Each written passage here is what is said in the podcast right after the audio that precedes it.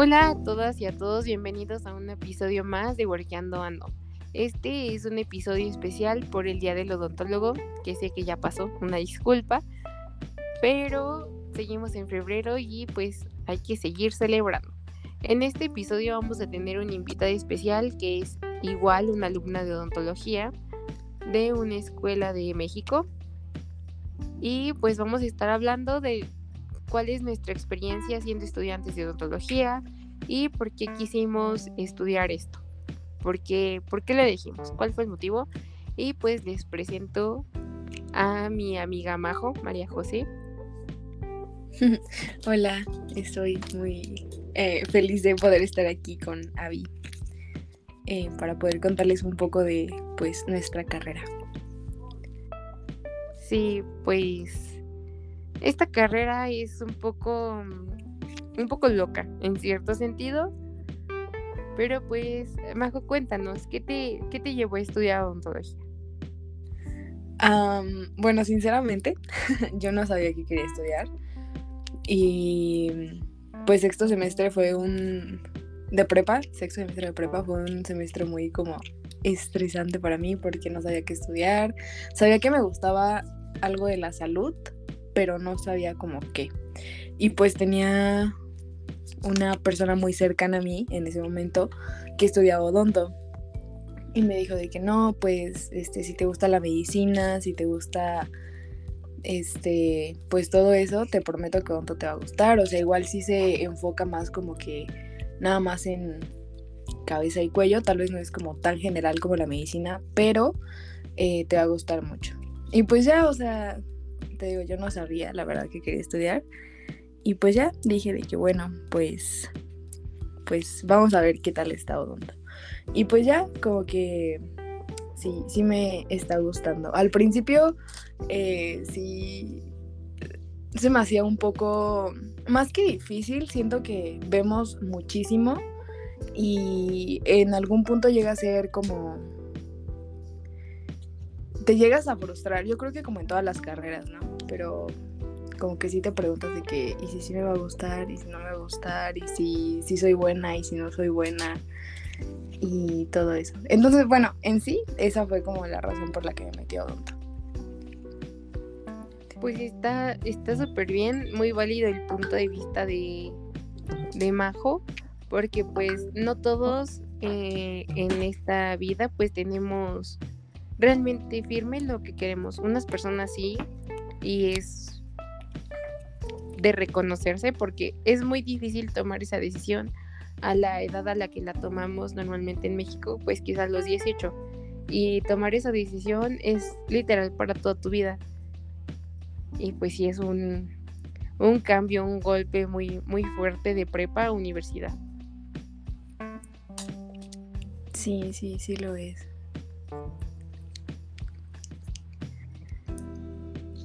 ¿Y tú cómo decidiste estudiar odonto?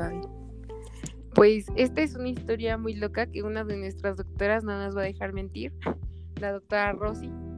Si nos escucha le mandamos un saludo. Este, pues yo igual en prepa, en mi prepa había, había carreras. Entonces, una de ellas era odontología, pero yo estaba aferrado desde la secundaria, o sea, aferradísima de que yo quería relaciones internacionales o ciencias eh, públicas, o sea, para ser como gobernador y esas cosas. Ciencias políticas y todo eso. Me llamaba mucho la atención. Y después tuvimos en la escuela, hacen como Semana de la Salud. Y pues en ese momento nos hablaron como un mes y medio, un mes antes, para a los de prepa, a los de último de últimos semestres para ver quién quería dar una charla de sobre algún tema de salud. O sea, podría ser sobre alimentos, podría ser sobre temas de salud bucal, medicina general, para ver el rumbo al que nos íbamos a dirigir. Entonces, pues tu amiga, porque nadie quería algo de odontología, pues dije, pues va, a ver, vamos a ver qué sale.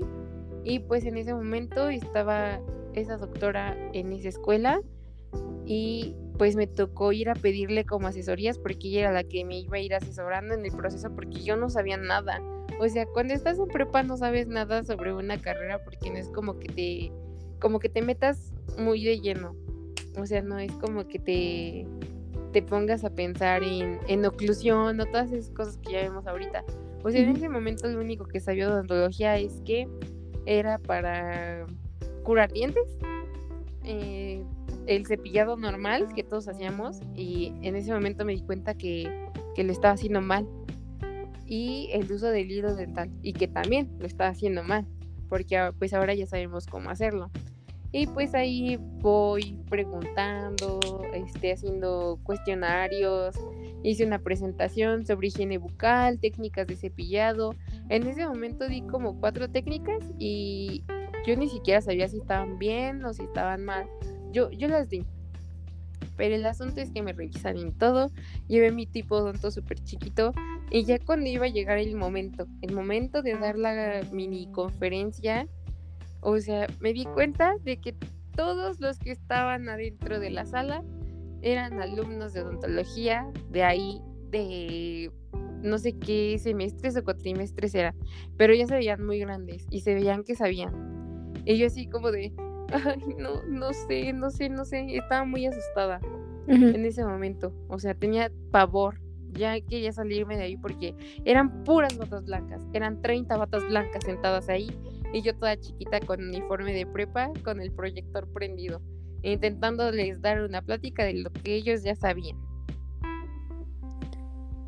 Entonces sí fue como un golpe eso, pero empecé a, darles la plática, les enseñé las técnicas de cepillado, hice una dinámica con dulces, por cierto. les di unas paletitas. Y, y pues ya. Y al final me sorprendió mucho su reacción de que me dijeron que para la verdad no saber nada, había estado muy bien la presentación y todo lo que les había dado, que la dinámica estuvo muy bien, pero que como ya son grandes, pues son, son personas apáticas y nosotros lo vemos con nuestros compañeros, o sea, es como que les guste participar mucho a las personas en todas las pláticas o cosas así. Entonces, pues, pues ahí, desde ahí yo me aferré a que quería estudiar eso porque me gustó muchísimo y como que eso me motivó. Y después de eso eh, me invitaron a ver una clase de endodoncia. Y, pues ya, ahí quedé encantada de la carrera. Yo fíjate que en prepa hicimos un proyecto de... Tenías que inventarte un producto y venderlo y la empresa y todo eso, ¿no? Entonces todo el mundo quería hacer de que mil cosas y fue cuando como que yo dije de que pues tal vez sí me gusta odonto. Y este, igual yo me puse a investigar, o sea, sabiendo casi nada de odonto. Y mi producto, mi idea fue una pasta de dientes sólida. Bueno, en como pastillas, en taps y así. Y este, y pues ya y como que yo sí que yo sí vi que a todos mis compañeros como que fue como que ay, qué flojera tu tema. Y, a mí no, o sea, a mí me gustaba mucho y me gustaba investigar y todo eso. Y dije, bueno, tal vez. Como que algo dentro de mí, sí, como que sabía que quería odonto, pero pues igual no estaba muy, muy segura. Es que el odonto es muy difícil de descubrir porque son muchísimas capas. Primero tienes que entrar a medicina general en cierta forma con las materias básicas porque yo me di cuenta o sea, tengo amigos en medicina y las materias tronco que nos dan a nosotros, a ellos también se las dan. Y es literal lo mismo, son los mismos libros, la misma teoría. Y la odontología pues es medicina como tal de cabeza y cuello. Conlleva más cosas porque yo siento que es más difícil la odontología que la medicina. Porque tienes que atender un paciente, pero también tienes que buscarlo y tú dependes de esa persona y los de medicina no tanto. Sí, claro, pues es lo que justo nosotros estamos empezando como que a, a ver y a sentir ahorita todo ese estrés de buscar pacientes y todo eso. Y en sí, o sea, bueno, eh, no quiero decir nada feo de alguien que estudia medicina y está escuchando, pero los, los, de medicina siempre son los que dicen que pues medicina es más difícil y no sé qué tanto, pero está comprobado que el estrés sí es muchísimo más fuerte en odontología. Sí, aparte nosotros podemos desarrollar mil y una enfermedades. O sea, podemos desarrollar hernia de disco lumbar, podemos desarrollar eh, síndrome de túnel del carpo, podemos desarrollar ceguera, podemos desarrollar este, sordera, podemos desarrollar muchísimas cosas.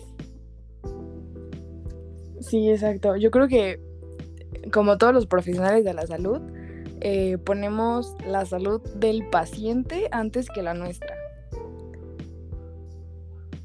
Sí, totalmente de acuerdo. Y, o sea, está comprobado igual de que los menos que se cuidan son las personas de ciencias y la salud, porque están siempre al pendiente de todas las demás personas, pues están al pendiente de, del paciente, de, ay, no señor, ya se hizo esto, ya se hizo esto, o ya se perdió la comida, le dije que era esta hora y ya no lo hizo, y tú como doctor estás de que igual tienes este ayuno todo el día y comes hasta que te da un tiempo o igual tomas agua hasta que quieres, o es algo que me causa muchísimo conflicto, pero así muchísimo. Es que nosotros sabemos todo lo que causa el alcohol, el cigarro, las drogas, y pues el tabaco es considerada como una droga, ¿no? Y literal, la odontología y la medicina son las carreras más fumadoras que puedes encontrar, por lo mismo del estrés. Sí. Sí, en eso sí tienes toda la razón. Y pues es que siento que, pues sí, como dices, a veces no tenemos ni tiempo de, pues de comer, de tomar agua o así por estar que, pues, bueno, ahorita ya nos va a tocar de qué pacientes, pero eh, tareas, clases, este, proyectos, todo. Entonces sí, está bien difícil. Y pues sí, o sea, de cierta manera, eh, sí, las carreras como más estresantes son las que buscan pues mm, desestresarse con, pues sí, con alcohol, eh, drogas y todo eso. Sí, apenas estaba escuchando de un medicamento que es el medicamento de la inteligencia. Y, o sea, ese medicamento dicen, o sea, no, no está comprobado, nosotros no conocemos a alguien que lo haga, y tampoco les voy a decir el nombre del medicamento. Porque sé que lo van a ir a buscar y lo van a querer comprar. Porque, o sea, eleva muchísimo tu, tu nivel de actividad. O sea, si necesitas hacer, no sé, algo de una jornada muy, muy larga, te lo tomas y estás muy hiperactivo todo el tiempo, haciendo todo, todo, todo lo que necesitas, pero provoca muchísima, muchísima depresión. Entonces no, no lo hagan, no consuman esas cosas como para tener energía, porque nosotros también necesitamos descansar. O sea, sí somos estudiantes y estudiantes de la salud y pues sí estamos estudiando para ser los mejores y todo eso, pero no lo vamos a llegar a ser si llegamos a hacer algo contra nosotros como es el estarnos descuidando tanto. Y yo creo que las escuelas deberían como de ver eso porque o sea, si te das cuenta, no se preocupan tanto por nosotros. Sí, pues creo que un tema que debería priorizarse demasiado es la salud mental. En todas las carreras, pero pues sí, o sea, ahorita hablando de odonto, eh, creo que es algo que sí debería, a lo que se le debería tomar muchísimo más importancia. Pues sí, porque es que, o sea, no se dan cuenta de que a lo mejor podemos estar bien en las clases y poniendo atención y siendo los mejores. Ahorita que estamos haciendo práctica simulada, haciendo lo mejor que podemos y todo eso. Pero no se dan cuenta que a lo mejor este, estoy en mi casa llorando todo el día porque me siento insuficiente, porque siento que todo lo que hice hoy lo hice mal y, y no, no se ponen a pensar en eso. O sea, es como necesitamos a alguien que nos ayude en ese aspecto de ansiedad y depresión porque somos unas personas demasiado ansiosas. O sea, yo me di cuenta en una clase hace rato. O sea, más de cinco personas estaban haciendo el primer signo de la ansiedad, que es estar moviendo las manos o los pies muchísimo. Así como subiendo punta talón, punta talón, punta talón. O sea, y yo dije, no puede ser, somos un salón lleno de ansiosos. Sí, claro, y es que además siento que como que en estos tiempos se puede decir, nos preocupamos más por las calificaciones, por entregar todo, que por aprender como tal. O sea, claro que estamos aprendiendo y hacemos lo mejor que podemos, pero siento que... Em, no sé cómo explicarlo, pues que lo hacemos más como por la calificación, ¿sabes? Bueno, por que nos vaya bien, entre comillas.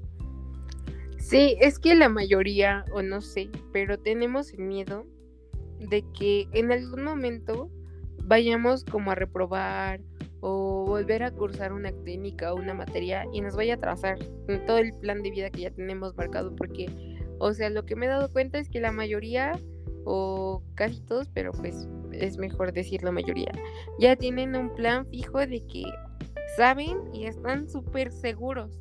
O sea, tienen esa seguridad de que van a terminar la carrera en el tiempo que es. O sea, que no se van a extender un poco más. ¿Por qué? Porque ellos, eh, así como tú dices, están esforzándose y si no, pues tratan de sacar la mejor calificación que pueden. Porque no quieren terminar rezagados de alguna manera, porque muchos tienen planes de hacer maestrías o especialidades luego luego saliendo, o ya poner su consultorio o viajar, y eso los va a detener muchísimo. Entonces, o sea, si es como, no es una odontología deficiente, pero en otro aspecto, pues sí sería un poquito, pues sí, sí, sí iría un poquito más enfocado a eso, porque nos hacen mucho preocuparnos por eso y no preocuparnos por lo demás, porque nos ponen una presión muy fuerte, si te das cuenta. Sí, claro, y es que además está... Mm, lamentablemente está muy normalizado que si no terminas la carrera en el tiempo que se supone que deberías terminarla, ya sean cinco años, cuatro años, tres años o lo que sea, eh, si te tardas un semestre más es porque no le echaste ganas, es porque, no sé, este, eras un irresponsable o algo así, cuando a lo mejor no. Y sobre todo en odontología, que a veces no depende tanto de ti, sino de una tercera persona que es el paciente. Sí, bueno, eso se me hace un poco injusto en nuestra carrera, pero pues en fin, nosotros lo escogimos sin saber, porque si alguien nos hubiera dicho, o sea, yo siento que aún así hubiéramos ido, pero ya un poquito más mentalizados, ¿no? Porque ahorita sí está feo de que, o sea, sí, tú le echas todas las ganas y le haces el tratamiento al paciente, pero si el paciente se deja de lavar los dientes un día o deja de ir a la consulta cuando tú le dijiste porque le dio flojera, porque es lo que pasa, o sea, no es porque no puedan muchas veces, es porque ya les dio flojera ir y seguir un tratamiento.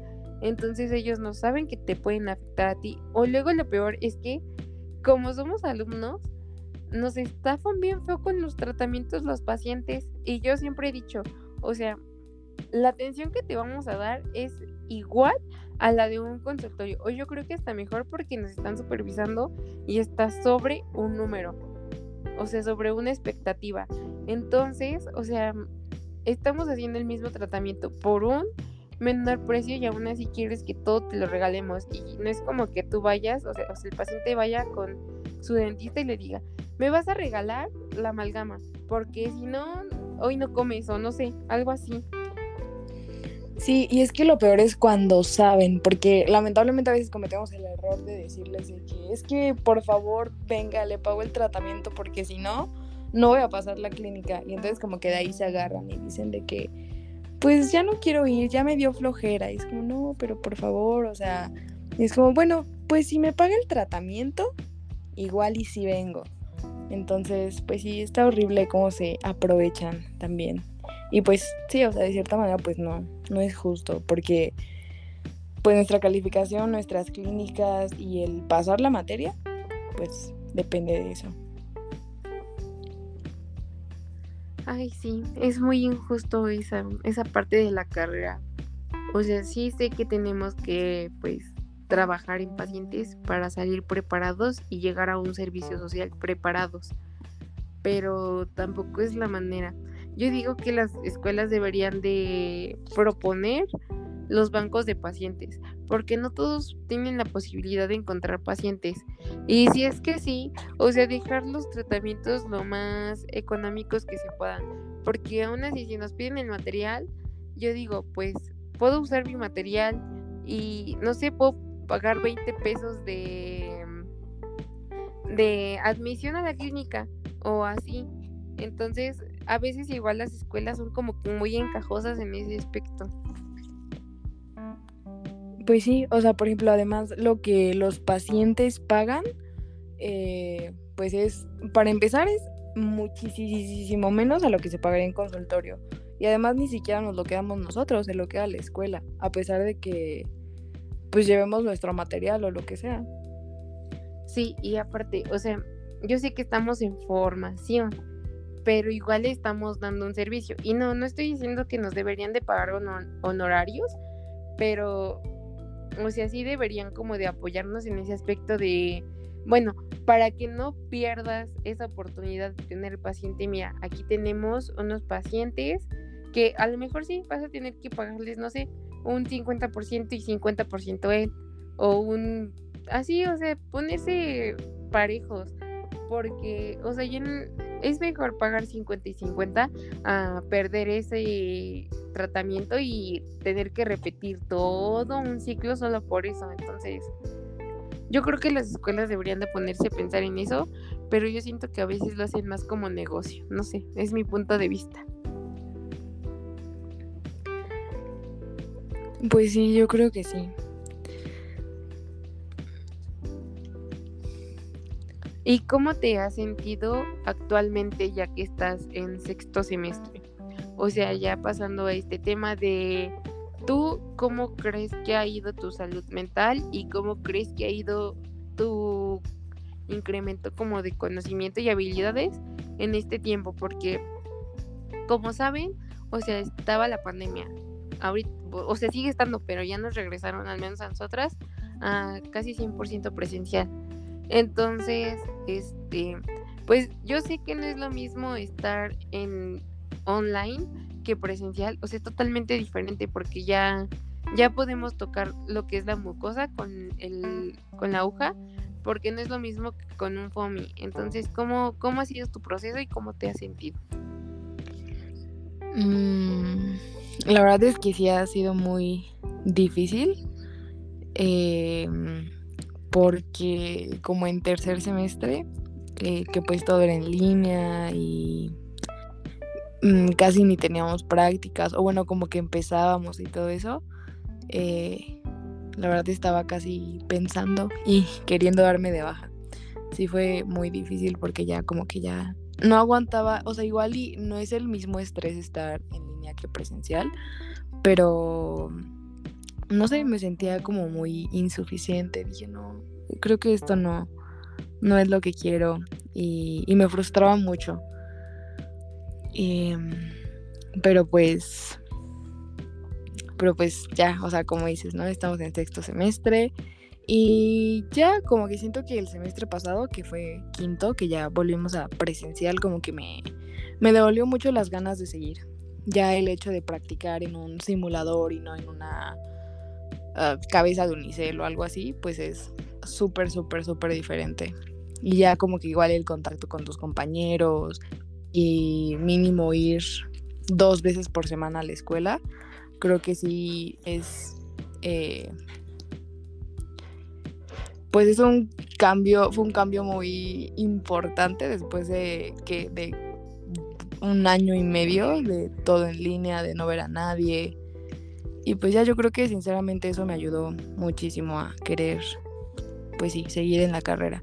Y de conocimientos, pues la verdad yo siento que en las materias teóricas, eh, pues es casi lo mismo e incluso bueno, yo considero que soy más autodidacta, entonces a mí me gustó muchísimo más las materias teóricas en línea porque pues si no entiendes algo lo buscas luego luego. O este o no sé, como que en esa parte yo siento que no perdimos demasiado en lo teórico. Eh, claro que sé que a veces te distraes con, con cualquier cosa, ¿no? Pero igual siento que al menos a mí en lo teórico me fue pues relativamente bien.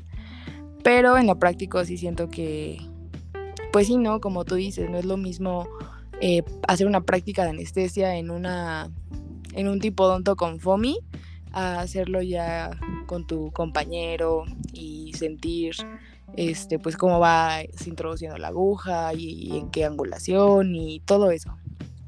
Entonces yo siento que en lo teórico pues pues como que todo cool, pero en lo práctico pues sí siento que perdimos mucho y que apenas nos estamos pues reponiendo de eso. Para ti cómo cómo ha sido eso? Pues en mi caso, o sea, igual la teoría me, gusta porque, pues, o sea, no tanto porque no, no era la misma participación que podría estar en un salón de clases, porque, o sea, sí me estresaba mucho de que no decía ni gracia. Entonces era como que decía, es que siento que es como una falta de respeto en ese sentido hacia los profesores, ¿no? Porque hay unos que realmente se dedicaban a hacer sus cosas, otros no, pero unos o sea, realmente les apasionaba lo que estaban haciendo, aunque fuera virtualmente.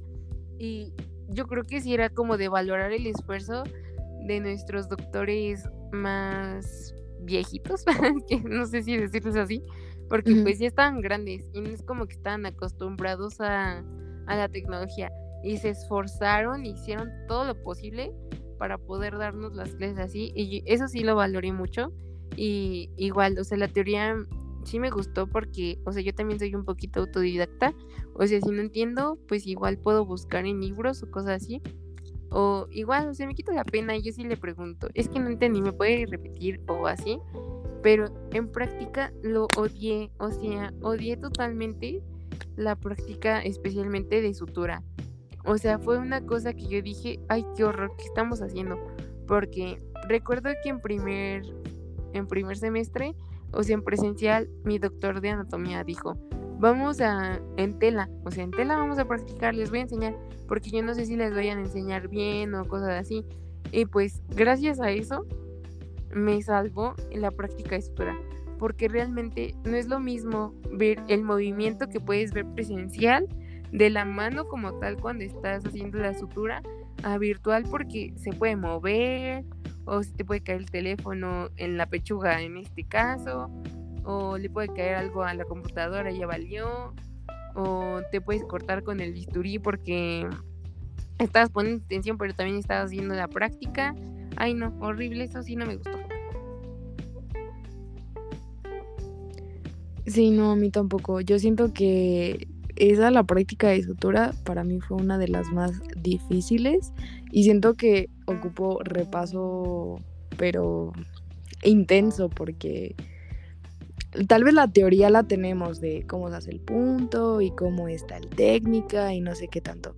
Pero pues la práctica manual, o sea, el hacer la sutura y eso, pues sí, siento que nos falta demasiado. O bueno, al menos a mí, siento que sí me falta demasiado. Sí, pues a mí igual. O sea, en sutura sí me, me costó mucho trabajo, aunque pues son puntos, ¿no? Y si te sabes el punto simple, pues puedes hacer los demás. Pero aún así, o sea, te, te cuesta muchísimo trabajo.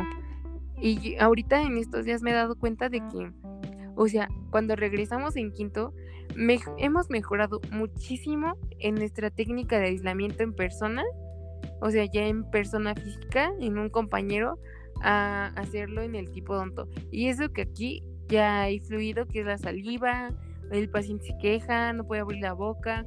Por ejemplo, hoy en la mañana me tocó anestesiar a una compañera y ponerle el dique. Como tiene problemas de la articulación, no podía abrir la boca y aún así pude aislarle y ponerle bien la grapa. Y yo dije, o sea, sí, sí se ve el cambio. O sea, porque, o sea, al menos mi paciente fue un poquito cooperador o cooperadora en ese sentido aunque yo sabía que le estaba doliendo y traté de apurarme lo más que pude para poder aislar, aislarle, pero o sea, sí me di cuenta de que todo lo que practicamos en quinto, aunque sea fuera simulado en un robot, sí sirvió muchísimo para ahorita estar ya con un paciente paciente real, sí ayudó. Sí, yo también siento que ayudó muchísimo. Y yo me acuerdo que cuando estábamos pues eh, todo en línea, igual nos hacían aislar y todo eso, pero pues podíamos abrir el tipodonto como quisiéramos, podíamos quitarle una parte, entonces estaba súper fácil. Y ya cuando tuvimos este pues ya al paciente como tal ahí, a nuestro compañero, o incluso todavía en el pues en el, simulador, eh, siento que sí era muy difícil, no sé si para todos, pero yo creo que sí para la mayoría, eh, el aislar. Siento que es algo que sí te lleva muchísima práctica. Y sí, como dices, o sea, igual al principio no se podíamos tardarnos de que una hora, hasta una hora y media intentando poner un dique. Y ahora pues sí ya se ve muchísimo que con la práctica ya presencial, pues ya a lo mejor es muchísimo menos poniéndolo.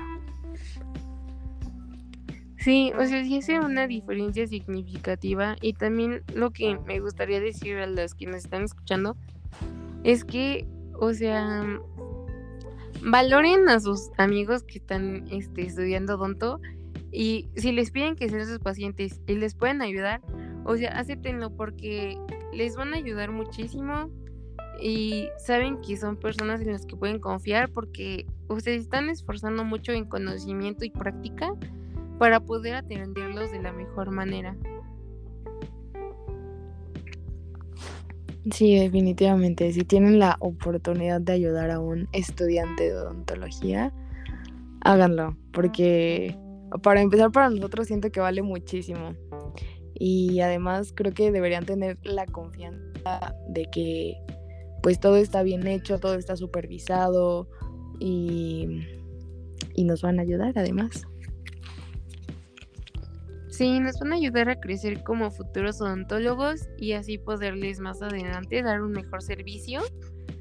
Y, pues igual ayudarles a recuperar y rehabilitar su salud bucal porque o sea la salud es un conjunto de un todo. O sea si estás bien en la boca el cuerpo va a estar bien o, o así o sea porque si está mal el cuerpo igual va a estar mal otra parte de tus órganos o algo así. Entonces es un conjunto de un todo y si todo está bien, tú vas a estar bien. Y aparte, pues igual te puede ayudar en cuestiones de autoestima y todo eso.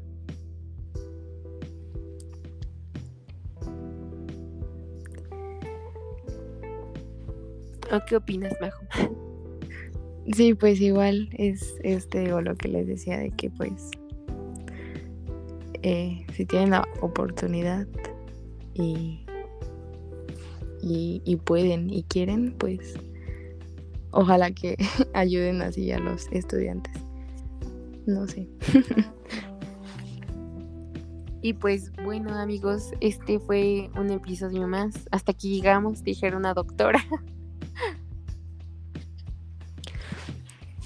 Muchas gracias Avi por invitarme a tu podcast. Bueno, por invitarme a los dos a su podcast. No, pues muchas gracias a ti. El día de hoy no pudo estar César con nosotros por cuestiones universitarias. Ya saben que así es la vida de un estudiante. O sea, un día puedes estar todo el día libre y a la siguiente semana no puedes dormir en toda la semana. O sea, te desvelas y te tienes que despertar todavía temprano y tareas y tareas y tareas.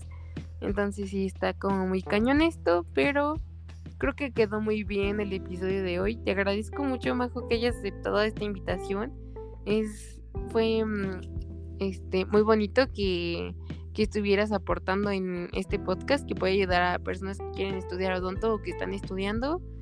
Y pues feliz día del odontólogo atrasado a todos. pues muchas gracias, Avi. Y igual gracias a todos los que están escuchando. Espero les haya gustado. Nos vemos en un